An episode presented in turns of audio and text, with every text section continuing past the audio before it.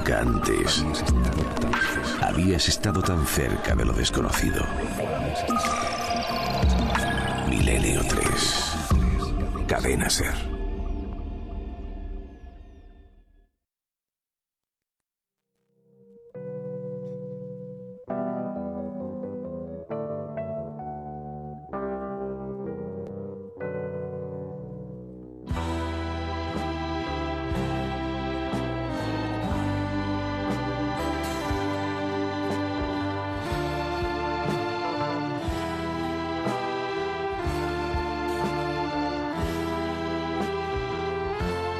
3 y 7 minutos, vamos a descomprimir un poquito, ¿no? Y lo hacemos con una de esas maravillas, una de esas cosas increíbles. Ni Santiago Camacho lo conocía y sin embargo son míticos para mí ya. El grupo se llamó, creo que han vuelto, Ibio, Cantabria, los Pink Floyd de Cantabria, año 78.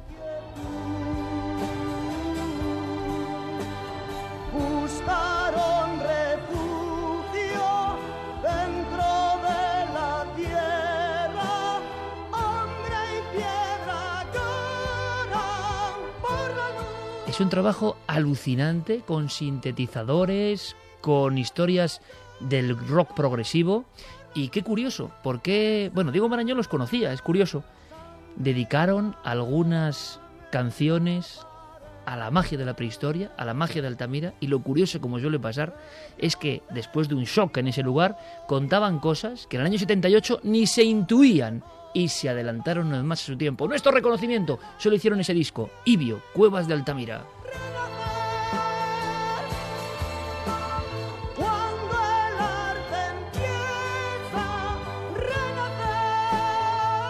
Porque nosotros apoyamos siempre las cosas un poco distintas, un poco vanguardistas. Año 78, es increíble. Y sin embargo, el factor de la Coda de Altamira siempre presente. Hay muchos grupos muy desconocidos Decíamos, Javi, ¿verdad? Que sonaba un poco como Triana también, ¿eh? Qué época, sí, ¿eh? Tiene ese aire añejo y además yo comentábamos, ¿no? Eh, las canciones de Triana, las mejores son las que tienen todavía ese aire añejo, no los discos ya remasterizados y tan limpios, sino ese soniquete antiguo, de verdad. Como esto, como esto, como esto.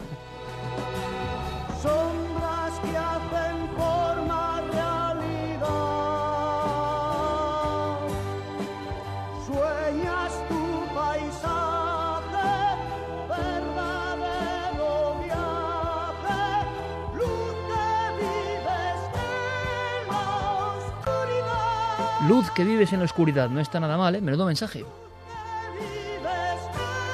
Lo curioso es que don Santiago Camacho no conozca a este gran grupo. Ibio, por Dios. No, no lo conocía, pero, pero prometo escucharlo. De hecho, eh, es rock sinfónico, pero con la reciedumbre de un cocido montañés. Es una cosa. Exacto, esa es la mezcla.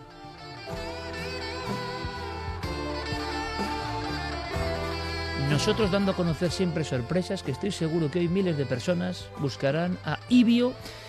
Tienen cinco sistemas impresionantes, ¿eh? Y bueno, claro, no les entendieron en su época, no lo sé, a mí me parecen maravillosos.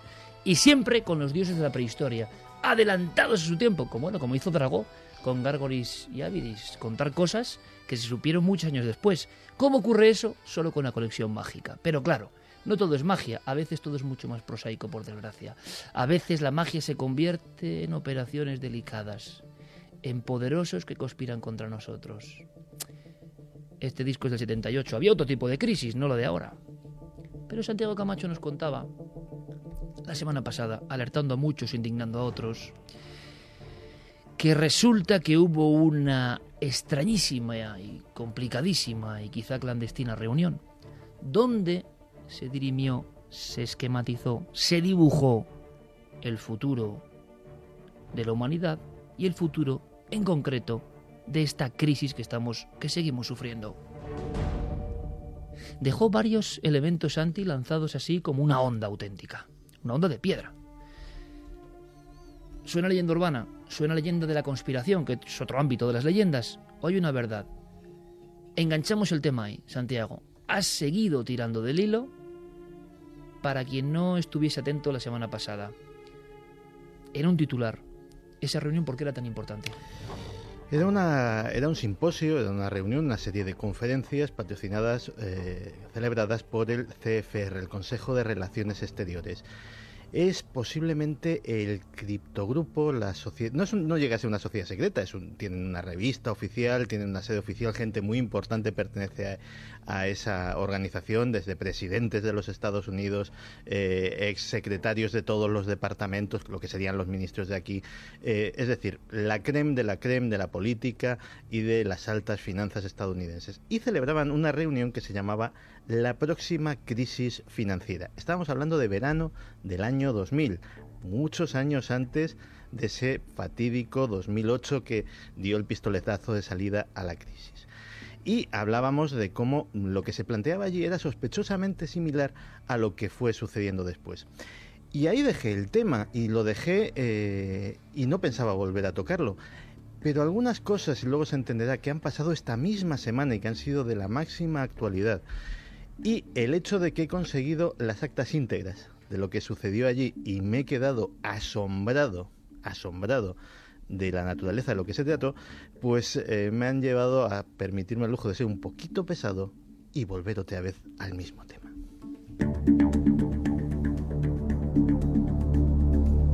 Y las 3 y 13 minutos de esta madrugada de febrero de 2014 es perfecto momento para hacerlo. Santi se ha quedado como si recibiese una llamada del más allá a través del móvil, con el mismo aspecto viendo esos documentos. ¿Qué tienen esos documentos? Pues verás, eh, decíamos la semana pasada que eh, dentro de ese gran conjunto de gente súper poderosa había un proyecto que se llamaba el Proyecto de Vulnerabilidades Financieras. Básicamente se trataba de eh, preparar a políticos, financieros, directivos de grandes multinacionales, diplomáticos, para una próxima crisis económica, una crisis económica que se preveía para entonces. Se, eh, daban a cabo, se llevaban a cabo conferencias, pero también, y esto es la parte que me ha eh, dejado absolutamente alucinado, se hacían lo que ellos llamaban juegos de guerra. ¿Qué eran los juegos de guerra? Pues he tenido acceso al programa y no solamente al programa, sino al acta con los resultados de uno de esos juegos de guerra. Verás, ocurrió el 22 de enero del año 2000 y era una simulación, una simulación a gran escala en la que participaban 75 personas escogidas.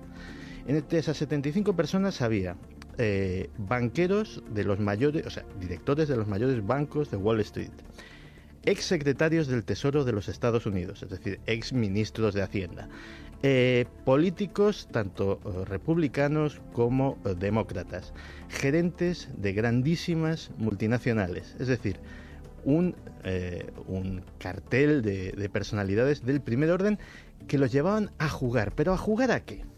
Pues a jugar a un escenario que simulaba a lo largo de una jornada una debacle financiera que se prolongaba a lo largo de varios meses y ellos tenían que, eh, con los estímulos que le daban, con las noticias eh, que les iban llegando, tomar decisiones.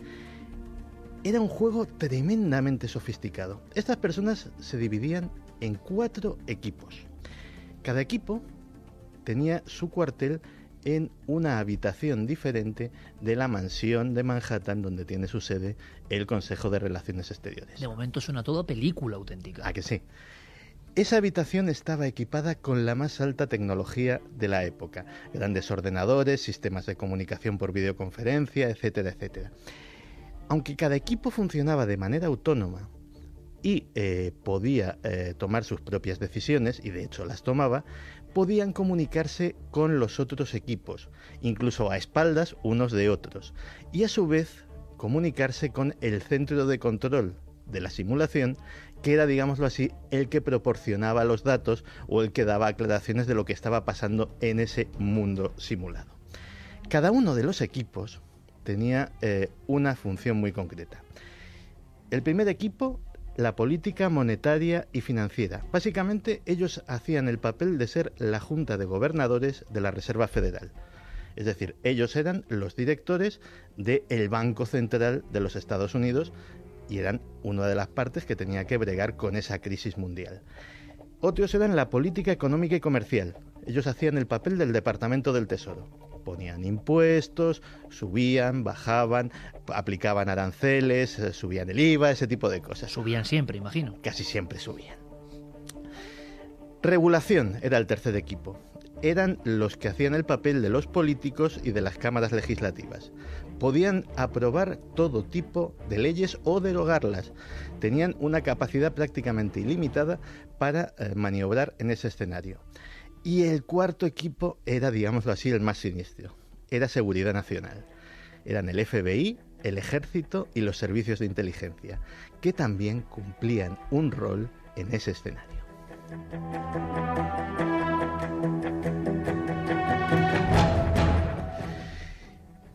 Ya de por sí parece una película, pero cuando empecé a ver lo que sucedía minuto a minuto en ese juego, de verdad se me están poniendo ahora mismo, se me están erizando los vellos, porque eh, es que era un retrato enormemente fiel de lo que luego pasó. El supuesto empezaba con una prolongada caída del Dow Jones de los 10.000 a los 7.100 eh, puntos. Se incrementaba el precio del petróleo a los 36 dólares el barril. Se hundía el euro frente, se eh, el dólar frente al euro. Había un colapso absoluto del mercado de derivados. Las hipotecas perdían su valor. Eh, en todo el mundo se daban crisis de deuda nacional. Es decir, todo lo que hemos visto condensado desde el 2008 en solamente una jornada.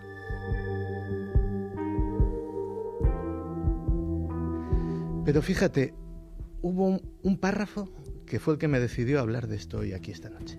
Porque aparte de eso, lógicamente, eh, cada minuto en los, eh, en los tickers, en, las pantallas de, de, ordenador de las personas que estaban tomando esa serie de decisiones a toda prisa, simulando que eran los gobernantes en medio de esa crisis preparándose, eh, como un piloto en un simulador de vuelo, preparándose para hacer fiel, para hacer eh, frente a la crisis real cuando llegase, también lógicamente todo eso iba teniendo consecuencias políticas en diferentes países e iban sucediendo cosas rápidamente y como si fueran los teletipos de una agencia de noticias, pues iban dando noticias cada vez más alarmantes.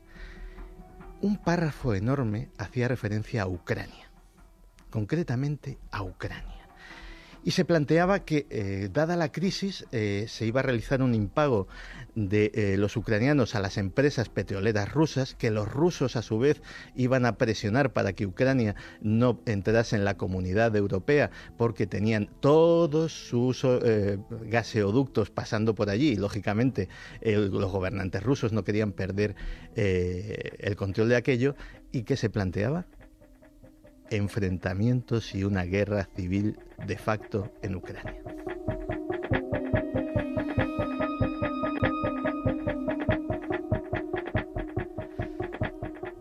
La verdad es que todo esto suena muy familiar y, ha sido eh, de esas conjunciones de la casualidad que justamente eh, leyese ese documento precisamente en la semana en que hemos eh, visto en las noticias esas imágenes desoladoras de los francotiradores cazando eh, como si fueran patos en, un tiro al blanco a los manifestantes en eh, la plaza de, la independencia de, Kiev.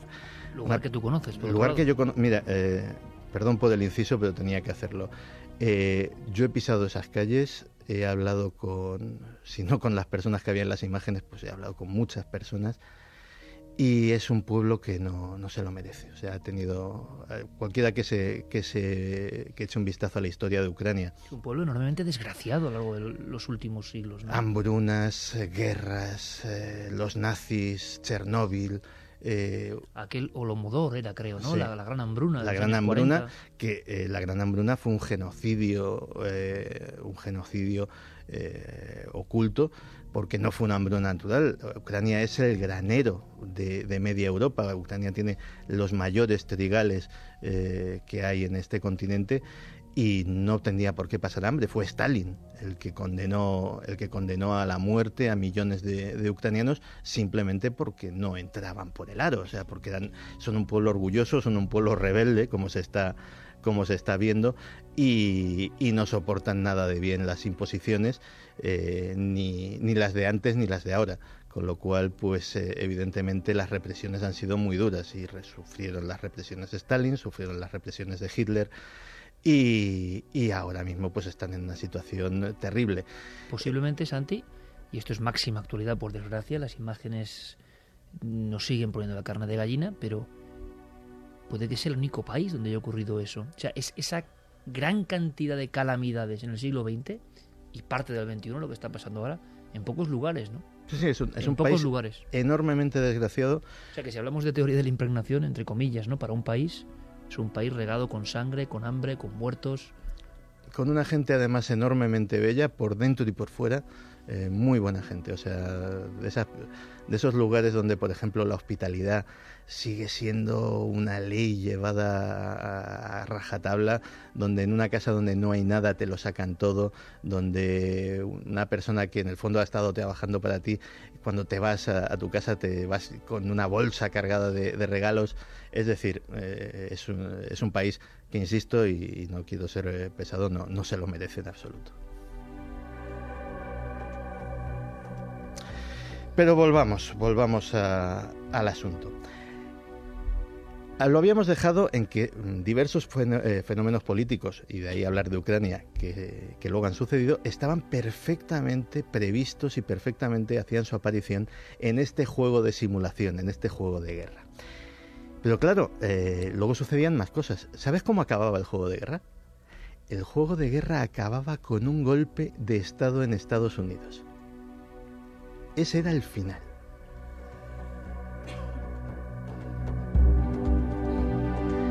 Pero el golpe de Estado no era algo que daban los organizadores y que tenían que reaccionar eh, esos políticos y financieros. No, no. Era la reacción de los políticos y financieros, de los jugadores, a todo el escenario que se les planteaba.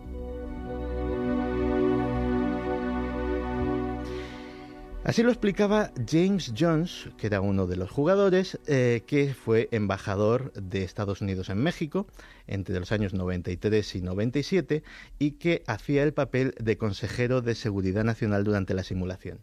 Y lo explica de la siguiente manera. Dice, asumimos que el presidente de los Estados Unidos estaba incapacitado, que eh, las decisiones que estaba tomando eran erróneas, así que no tuvimos más remedio que decidir tomar los poderes del presidente.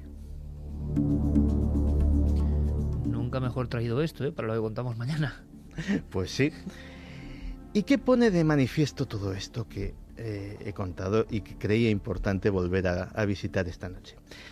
Pues ni más ni menos que en el año 2000, y tenemos que poner la mente en el año 2000, a pesar del parloteo triunfalista que tenían o que teníamos en los medios de comunicación y que los mm, y que todo el mundo nos convencía de que esto estaba súper bien, algunos personajes de la más alta oligarquía financiera, tan alta como que dejaría la más alta de aquí eh, en un escalón bastante inferior, estaban haciendo preparativos muy serios para algo muy diferente de ese escenario de prosperidad ilimitada que se nos estaba vendiendo. Cuando se permitía a los ciudadanos endeudarse más allá de toda lógica, cuando se creaban productos financieros tóxicos, cuando se eh, desregulaba salvajemente eh, la economía metiéndola en un callejón sin salida, se sabía, no se suponía, se sabía que el desastre no era una remota posibilidad, sino una certeza para la que algunos se estaban preparando exhaustivamente.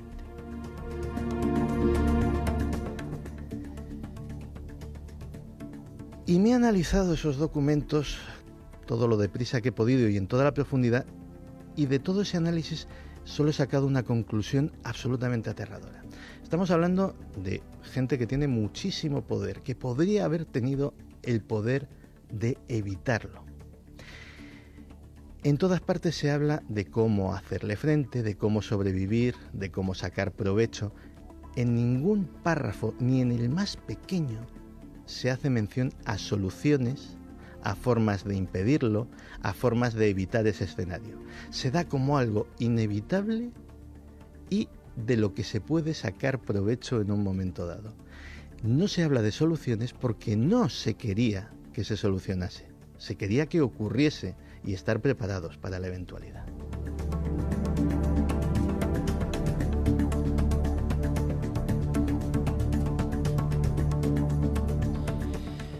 Pues una vez más, con otro tipo de misterios, muchas veces tan aterradores o más, porque al final el mensaje de la primera hora y media del dossier, en el fondo, en el fondo, en el fondo, por mucho que nos impresiones, estoy bien. y esto no es estar bien, lo que ha contado Santiago Camacho, es el mundo ultraprogramado, el mundo conducido o visualizado por unos profetas que lo ven diez años antes que nosotros. Yo vuelvo a lanzar la misma pregunta y me gustaría que ahora hicieseis vosotros las vuestras. ¿Y qué estarán viendo ahora? Esta gente poderosa que sigue siendo, me da igual la nacionalidad, me da igual el lugar concreto donde residen, estos poderosos, entre comillas, que serían la sociedad secreta o discreta de hoy, ¿qué estarán calculando en el 2010 para el 2020? Hay una cosa, Santi, me quito el sombrero como siempre, hay una cosa que a mí me impresiona mucho, no puedo dar mucho más, tiene que es que va a colación de todo lo que contamos mañana.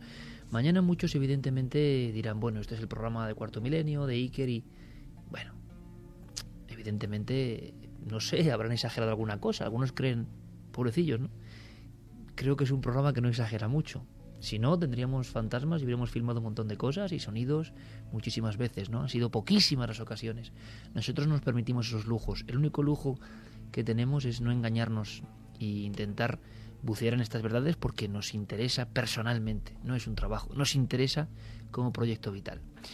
Cuando abordamos estos temas nos quedamos con un sobrecogimiento tremendo, porque suena fábula, suena leyenda, pero como dijo un día Santi Camacho con mucho tino en una larga entrevista que le hicieron en el semanal digital, él decía que teníamos la ventaja enorme de que siendo el programa que somos y tocando unos temas tabú, en el fondo tampoco nos iban a cortar las alas o nos iban a dar demasiada o excesiva importancia y que por eso teníamos la facilidad para sentirnos libres y contar algunas cosas que en ningún momento eh, casi nadie cuenta. ¿no?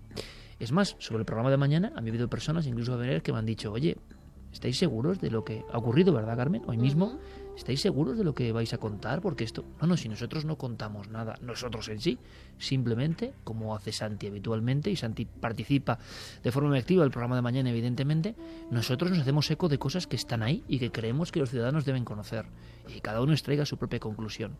Y hablando de esto, solo os puedo decir una cosa. Yo me quedé con los ojos como platos al escuchar en conversaciones previas, por ejemplo, un altísimo mando del cuerpo de élite de los servicios de inteligencia de la Guardia Civil, hablando con otro buen amigo, el comandante Fernando San Agustín, que es, digámoslo así, personaje clave en la servicio de inteligencia en la transición, casi nada, menos de época, ¿no? Y uno, hablando con el otro, dice, no, en el 81 no había móviles. Y se ríe el otro y le dice, sí, sí, nosotros teníamos móviles en el 81. Y es cuando uno va al año 81. Y imagina y comprueba lo que había y era cotidiano en el 81. Móviles, teléfonos móviles. ¿Cuándo empezamos a ver teléfonos móviles, amigos? Pues en el 81 había teléfonos móviles. La pregunta, que es, y es lógico, y seguro que lo sabía porque tenía que haberlos, ¿no? Pero es la división o lejanía entre lo que algunas élites tienen, lógicamente, para hacer bien su trabajo, lo poco que sabemos, es decir, los aparatos, la capacidad de lo que sea que se tiene hoy, que nos puede parecer ya magia, porque nos parece magia algunas de las cosas que tenemos ya los usuarios, pues imaginaos amigos por un momento, por pura proyección, con lo que ha contado Santi y la pequeña y breve anécdota de nuestro país, que se puede tener ahora mismo.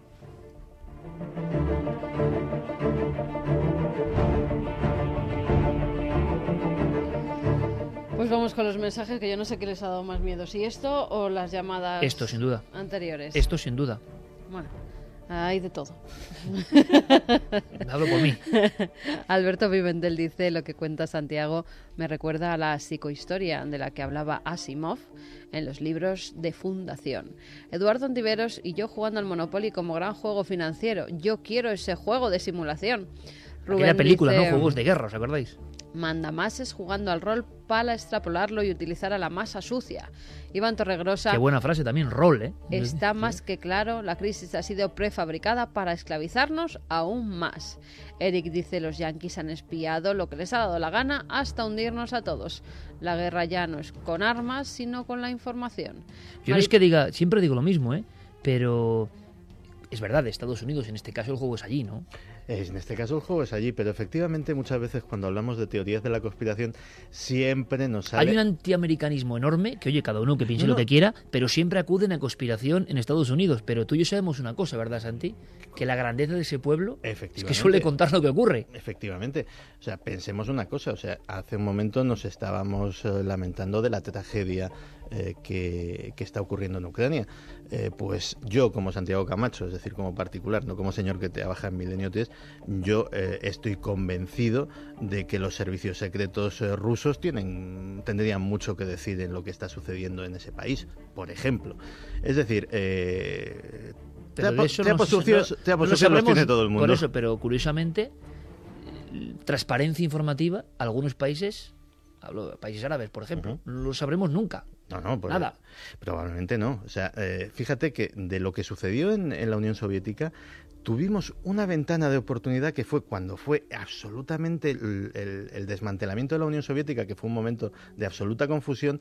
La gente vendía lo que tenía y lo que no tenía, incluidos documentos secretos, y se pudo abrir un poquito la puerta de lo que fue eh, la vida eh, tras el telón de acero y lo que salió de allí, mm, vamos, o sea, mm, cualquiera que vea, por ejemplo, que vaya a Berlín y se acerque a ver el Museo de la Stasi, pues puede tener una idea de, de lo que podía ser aquello. Nos decía también Marinieves Santos, que estuvo hace poco en una conferencia de un comisario de la Unión Europea y dijo que esta crisis sabía que iba a suceder, pero que les impidieron hacer algo. Que la próxima crisis será la de China y será aún peor que esta que estamos sufriendo. Bueno, A ver cuándo llega alguna noticia buena también, ¿no? tremendos. Mariposa delirante decía partidas de rol de la alta élite financiera. Qué curioso, ¿no? Que muchos oyentes, siempre tan finos en su análisis, relacionan rol con esto. Y es verdad. Es que es un poco de juego sobre el tablero, ¿verdad? Solo que con la humanidad. María José Pulido somos muñequitos, piezas de ajedrez, fichas de casino apostadas y arrastradas al futuro que ellos deciden.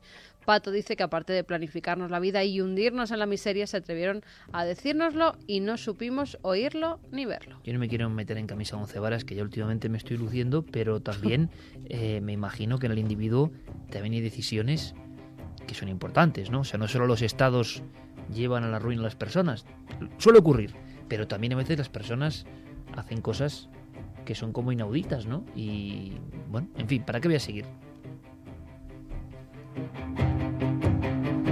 Que todos tenemos un poco de culpa, ¿no? En ocasiones, aunque también los poderosos, delegar todo en los poderosos, pues bueno, a veces también hemos hecho las cosas mal, en ocasiones, ¿no? Pero sería otro, otro mundo, ¿verdad? También misterioso. ¿Queréis que sigamos sorprendiéndonos esta noche? Vamos a hacerlo, ¿no? El cambiamos el tercio, llega Clara Taoces y extrae de su archivo, que estamos eh, arrancando las hojas del archivo, ¿eh? estamos dejando el archivo solo con las anillas, Clara.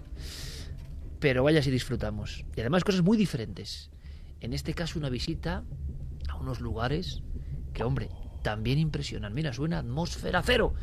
Eh, la hizo un viejo y buen amigo de este programa, Javi Rodríguez, eh, compañero y en otra emisora al que mandamos un abrazo muy grande, que nos dejó alguna joyita y que empezó a componer cosas con el entusiasmo de Milenio 3, ¿no? Eso fue una historia muy bonita. Y esta fue Atmósfera Cero, que acompañaba la voz de las sombras y acompañaba algunas cosas pues muy dramáticas que contaba ya por aquel entonces que encajan perfectamente con la historia que trae Clara Doces ahora mismo.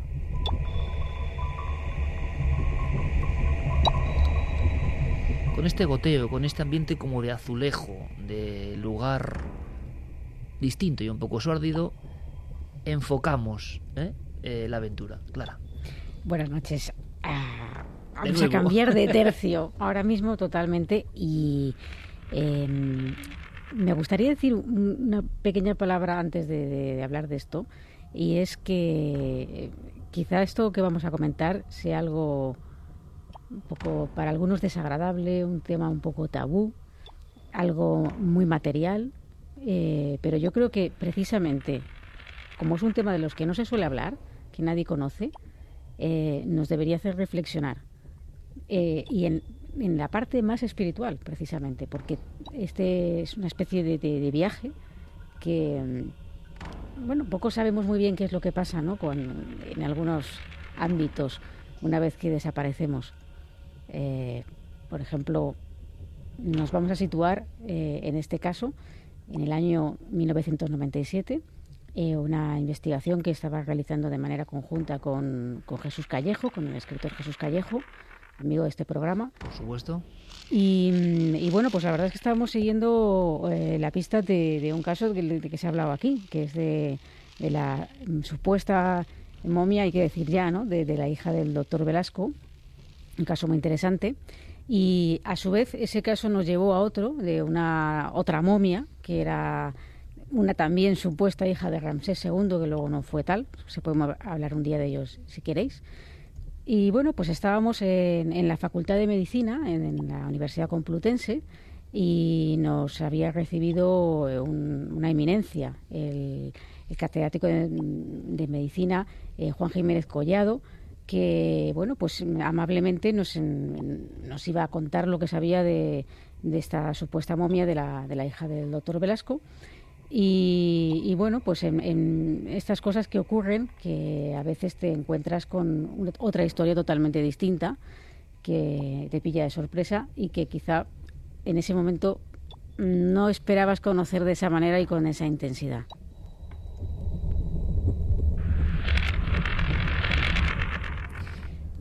Pero si te parece, vamos a escuchar eh, en palabras de, Jesús Callejo hablando sobre este hombre, sobre Juan Jiménez Collado, un personaje eh, muy, muy peculiar y muy interesante también. Cuando le conocimos, Clara y yo, en nuestra investigación sobre el paradero de la hija del doctor Velasco, Juan Jiménez Collado era catedrático de anatomía del Departamento de Medicina de la Universidad Complutense de Madrid y toda una autoridad en la materia.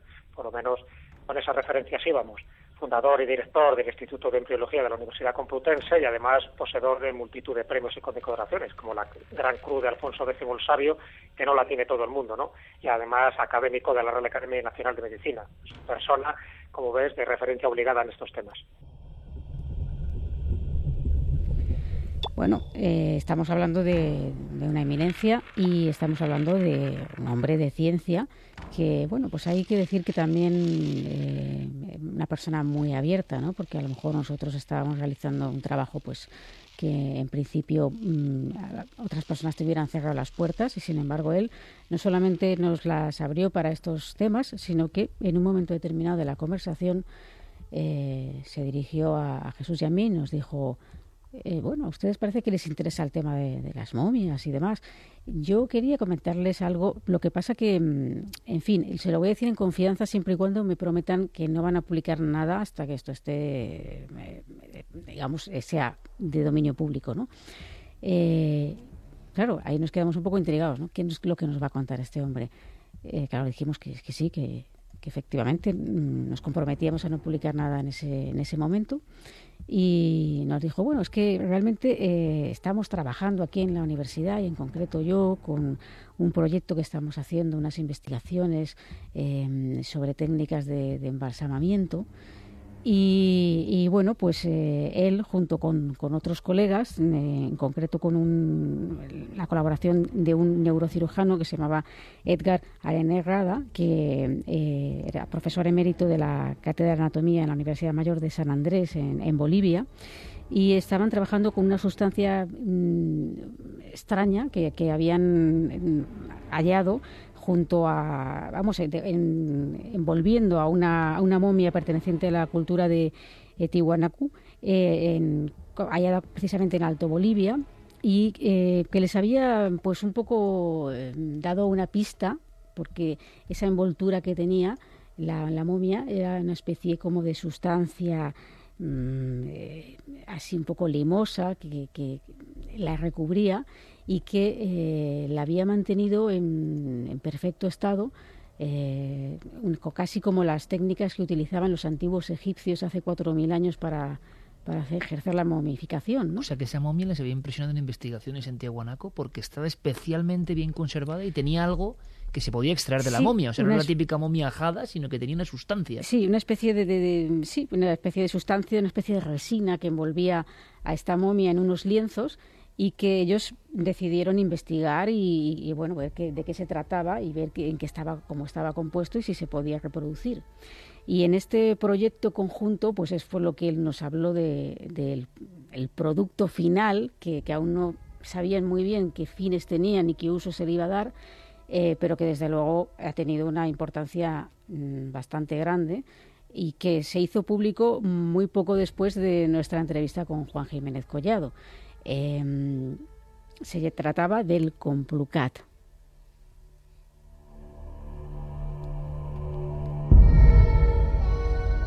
¿Por qué ese nombre?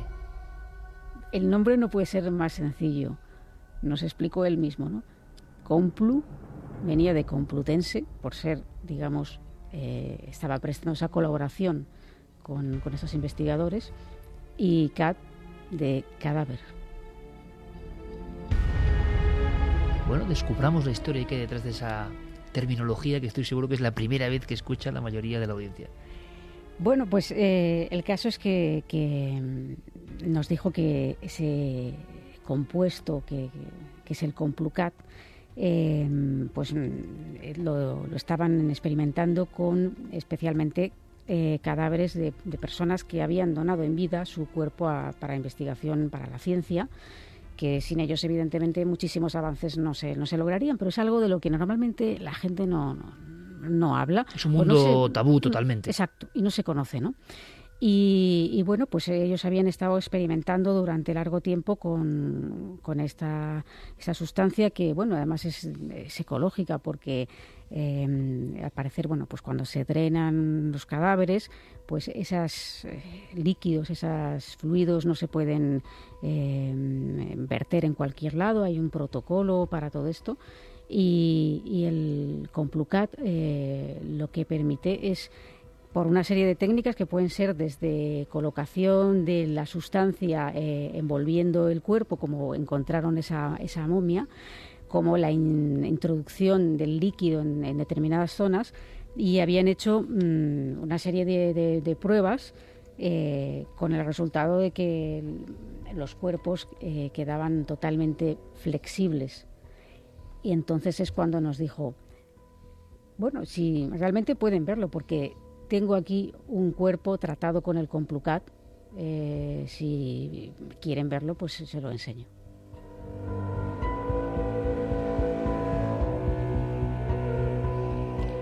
Ahí fue cuando Jesús y yo nos miramos un poco de sorprendidos porque no nos esperábamos aquello y la verdad, pues bueno, ambos habríamos visto pues momias de todo tipo, pero eh, no sabíamos muy bien lo que íbamos a ver, según nos estaba hablando este hombre, ¿no? Pero decidimos que sí que, que queríamos verlo, ¿no? Entonces nos, condujo a, una, sala que tenía para realizar las autopsias, etcétera, y ahí, tumbado sobre una camilla, eh, tenía un cuerpo mmm, desnudo, eh, únicamente le habían tapado la, el rostro con un paño para, por su intimidad. Y, bueno, pues eh, el, ayudante del doctor levantó un brazo y comprobamos que aquel cuerpo estaba absolutamente flexible y la única diferencia quizá era el color que era un poco más amarillento que, el de alguien que puede estar tumbado durmiendo.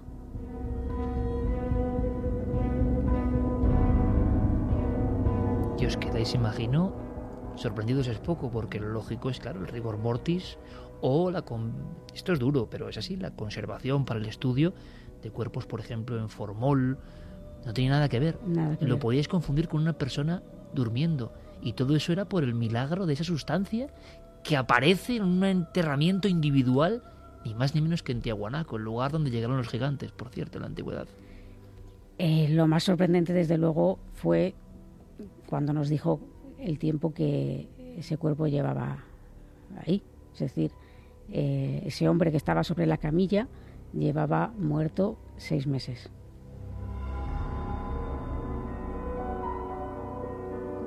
¿Y cómo estaba? Como alguien durmiendo, has dicho. Pues sí, como alguien durmiendo, quizá el color, ya digo, era un poco la piel más amarillenta, como cuando te das un golpe, tienes un cardenal y se te va quitando, se queda como ese color eh, amarillento. Y, y, realmente pues lo, movió, lo, lo, levantó, lo, en fin, lo manipuló como si fuera una persona que está inconsciente.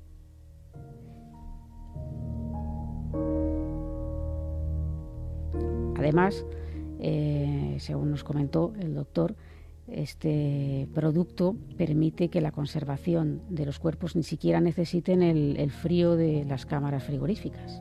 Pueden estar a temperatura ambiente durante Pero- años. Pero esto no es conocido, claro. Claro, Esto ha permanecido en un ambiente muy... Muy, muy o sea, académico. ese- esa sustancia milagrosa, el sueño de los egipcios, el sueño de los peruanos, ¿no? Mantener los cuerpos en el mismo estado en el que se marcharon, ¿no? Como una presencia. Y llegasteis a saber algo de las sustancias que componen ese complucat. Él nos habló de... No nos explicó exactamente qué contenía, pero sí nos como la fórmula secreta de nos la habló un Coca-Cola, pero a este de- nivel, ¿no? Sí, un poco de, de ciertas plantas indígenas. Alucinante. Y nos, sí que nos eh, bueno, estuvimos hablando un poco sobre las pruebas que se habían hecho eh, para saber exactamente si esto funcionaba o no. Por ejemplo, se había colocado un- sobre una bandeja de acero inoxidable que únicamente contenía agua, se había colocado eh, un cuerpo durante dos años, siendo ah, sometido a temperaturas variables y eh, tratado con el complucat y había permanecido en perfecto estado de elasticidad, preservando sus, sus músculos, sus tendones, etcétera, todo lo que es la movilidad del cuerpo en perfecto estado. E incluso en una segunda fase de la, de la experiencia habían colocado una rodilla y una hemipelvis eh, en- enterradas a 30 centímetros de profundidad, únicamente cubiertas con una bolsa de, de plástico durante tres años y también las habían hallado en perfecto estado. ¿Y es algo que conocían los antiquísimos habitantes del altiplano boliviano? Por lo menos en una momia. Claro, yo ya el compuesto realmente no sé cuál es, porque no nos lo dijo, pero sí que evidentemente esta, esta momia dio la pista y si no es algo exactamente así, es algo muy parecido porque fue lo que dio la base a esta investigación. ¿Y qué ha pasado con esto, Clara? Pues Me mm, hablas de hace 17 años. sí, te hablo del año 97. eh, pues bueno, eh, finalmente las, las pruebas experimentales con el Complucat terminaron satisfactoriamente y, y, de hecho en, en ese momento el doctor no tenía muy claro qué tipo de aplicaciones se le podía dar.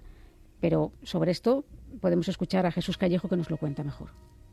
Cuando el doctor Jiménez Collado, para nuestra sorpresa, nos habló del Complucat en el año 1997, aún esta nueva sustancia química no era muy conocida, pues estaba experimentando con ella, pero ya nos habló de ciertas ventajas en comparación con la toxicidad que tenía el formol. Y además nos comentó que se podía aplicar en anatomía al proporcionar pues ese, una gran flexibilidad y elasticidad a los cadáveres, al contrario de lo que pasa con el formol que origina cierta rigidez. Y además, por último, nos comentó una aplicación que nos pareció bastante curiosa, y era que eh, la conservación de estos cuerpos, de estos cadáveres, podía durar meses, incluso permanentemente, sin corromperse, y que era toda una alternativa para eliminar el coste de ataúdes y de entierros, tal como suena. Me estoy imaginando esa sustancia sobre la piel viva, ¿qué efecto lo habían probado? Porque claro, si esto lo hace con un cadáver, pues imagínate esa especie de sustancia en la piel normal, viva. En la piel normal yo no lo sé, desconozco si se han hecho ese tipo de pruebas, pero sí te puedo decir, Iker, que en las pruebas que se han hecho no solamente se ha evitado la, la corrupción de, la carne, ¿no? del cuerpo, sino que en casos en los que había ya una un deterioro de, ese, de ese cuerpo, se ha regenerado. Y esto es algo que ha venido estupendamente para lo que son las, pruebas, todo lo que es el estudio de la anatomía humana. Evidentemente no es lo mismo practicar con, con, un, con un, cuerpo que, que, está flexible, que pues se parece mucho más a la anatomía de alguien vivo que en las prácticas que se hacían anatómicas hace años. La increíble historia de un ungüento milenario que encuentran unos investigadores en parte, españoles. En parte, español, una parte es española, evidentemente. Y, y, que en ese mundo tan hermético de la investigación anatómica, del mundo de los cadáveres, y claro, eh, entramos en un mundo muy cerrado en sí mismo, se convierte en un milagro que no es muy conocido y que es el sueño de muchas civilizaciones antiguas, ¿no? Mantenerse siempre igual, de alguna manera, ¿no? Sin sí. la corrupción lógica de la naturaleza. Sí, sin la corrupción de, de la carne que en el fondo no deja de ser un símbolo de la corrupción en la materia y lo que se quiere en el fondo se anhela es un, una especie de búsqueda espiritual eh, quizá de una manera eh, muy rudimentaria, porque en el fondo este anhelo es tan antiguo como, la misma humanidad y no se tenía muy bien, muy claro ese viaje al más allá lo que suponía. Pero si, si, había algo, yo creo que en cierta forma esta parte de, buscar eh, trascender eh, lo más completo posible era para que es un símbolo de la, de la corrupción del alma, que eso no llegara a un término de destrucción total. ¿no? ¿Llegasteis a ver la sustancia en sí, el complucat? ¿Qué color tenía? ¿Qué... No, no lo llegamos a ver, pero eh, sí que mm, parece ser que tiene como un color un poco caoba, o, o sea que sin, no huele a nada, según parece. Y, bueno, pues eh, como digo, esto se aplica tanto de manera con inyecciones en subcutáneas o en diferentes lugares concretos localizados, o eh, también se tratan los, los cuerpos con, una especie de, de, esponja impregnada en el complucat y se le va dando pues a este cuerpo durante cierto tiempo esos cuidados, mm, se vigilan durante un, determinado espacio de tiempo y una vez que ha transcurrido esa fase, pues el cuerpo ya está plenamente flexible. Bueno, llevo toda la hora, pero llevo un cuarto de hora especialmente boquiabierto con estos milagros que ocurren laboratorio adentro, ¿no? Y que no salen a la luz. Fíjate eso para los santos del Vaticano. Claro, imagínate. el Padre Pío, que le han puesto una careta de cera tremenda y se podía haber conservado. Hay que seguir investigando sobre esto, ¿eh? Me parece una cosa. Está comercializado ya, ¿eh? El propio Complucat. Sí, sí, sí. Una vez que, que estuvimos allí, eh, tiempo después, eso se lanzó ya como algo definitivo. La verdad es que a mí nos, sorprendió mucho, tanto a Jesús y a mí, que nos comentara esta historia, que eh, el doctor, mm, de una manera, pues en, cierta forma, podríamos haber nosotros destapado esto como una bomba eh, antes de tiempo. La verdad es que confío en nosotros, tampoco le defraudamos, todo hay que decirlo, pero nos sorprendió. Alucinante es poco. Y bueno, pues seguiremos la pista de esta historia que en el fondo nace con una momia, con un hallazgo muy de exploradores antiguos, ¿no? Una momia en concreto. Vamos a hacer una cosa aunque sea muy rápido. Eh, tenemos a un buen amigo, uno de los nuestros, y aunque sea en el último recodo del programa, vamos a escucharlo porque merece la pena. Buenas madrugadas. Identifíquese, por favor. Cristian Galvez Montero.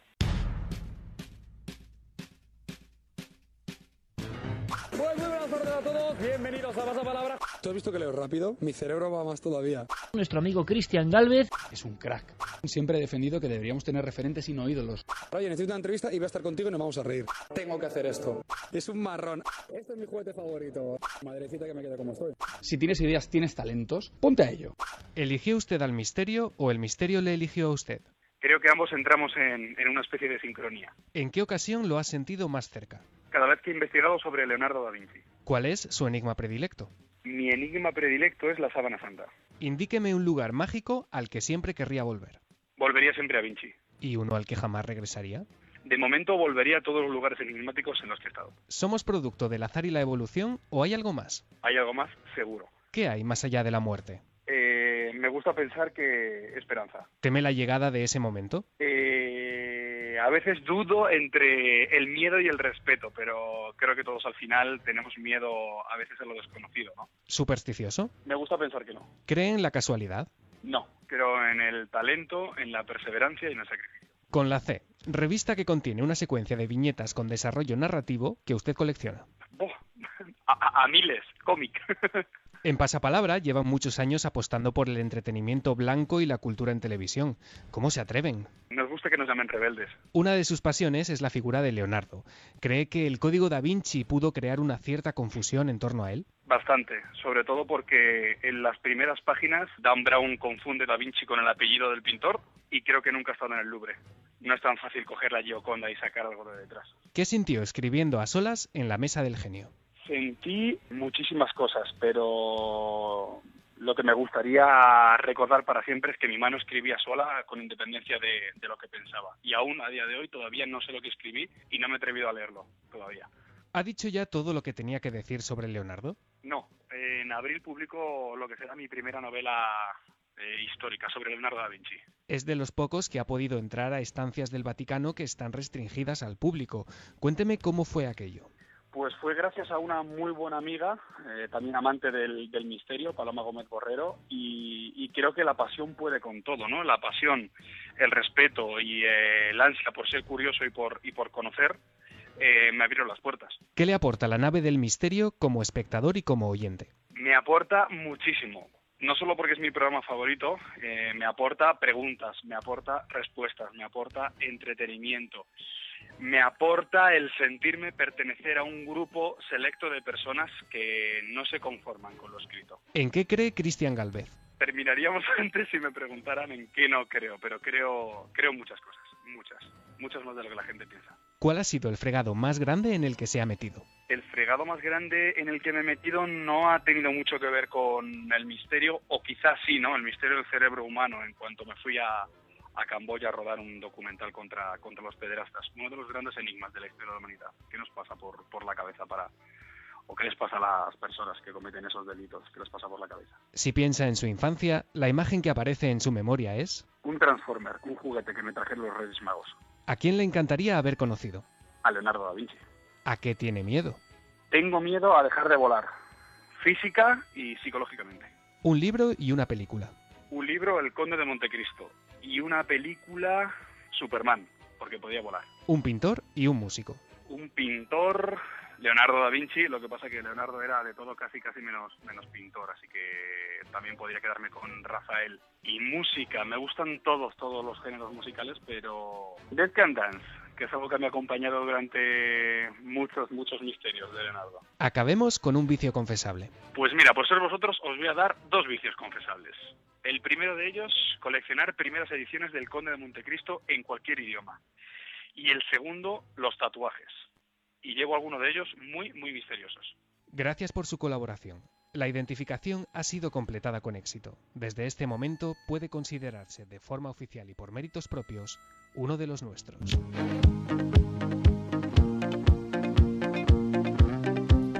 Conocemos un poquito más a amigos integrantes de esta familia milenaria. Cristian Galvez.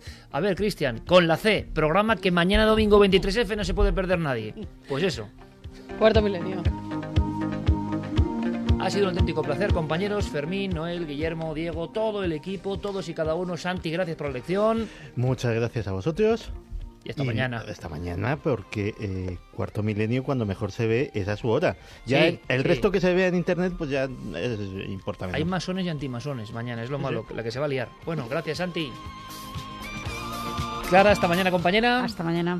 Hasta mañana, Javier. Ahí estaremos, pegados al televisor. Y a ver qué descubrimos y desciframos de la historia desconocida, Carmen, mañana. Mm, muchas cosas, yo me quedaría a verlo porque a mí oír hablar a esos dos personajes de las fuerzas de seguridad y Los contar lo móviles que en el contaban, 81. mm, muchas tramas ocultas. Bueno, hasta mañana. Sean muy felices, amigos. Feliz semana.